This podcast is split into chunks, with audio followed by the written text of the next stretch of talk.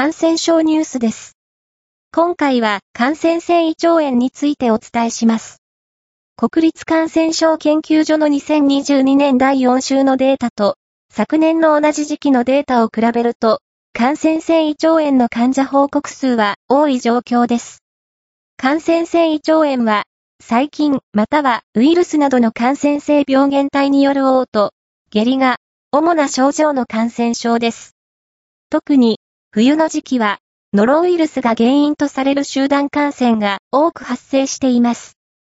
ノロウイルス感染症の主な症状は、吐き気、嘔吐及び下痢です。通常は、便に血液は混じりません。子供は嘔吐が多く、嘔吐、下痢は、1日数回から、ひどい時には、10回以上の時もあります。感染してから発病するまでの潜伏期間は1から2日で、他の感染症と比較すると短い方です。症状の持続する期間も数時間から数日と比較的短い期間です。すでに他の病気があったり、大きく体力が低下している等がなければ、重症化して長い間、入院しなければならないことはまずありません。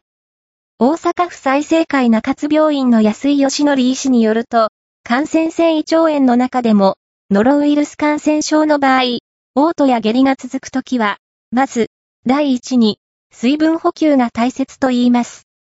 スポーツ系飲料や経口補水液をこまめに飲んで、脱水症状にならないように気をつけましょう。嘔吐や下痢が続くときは、食べられそうなら、ゼリーなど柔らかいものを食べてもいいですが、無理に食べると吐いてしまうことがあります。お子さんが発症している場合も同様に、水分補給をさせることは大切ですが、無理に食べさせないようにしましょう。嘔吐や下痢の症状が収まってから1週間後くらいまでの食事は、消化に良くないものは避けてください。カレーライスなどの刺激物や、刺身などの製物は、消化に良くないため、回復が遅くなります。同様に、炭酸飲料も、胃腸に負担がかかりますので、回復するまでは避けましょう。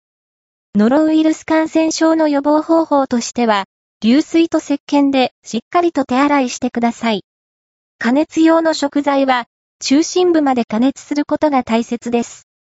ノロウイルス感染症は、アルコール系消毒剤での消毒は、あまり効果がありませんので、塩素系の消毒剤で消毒しましょう。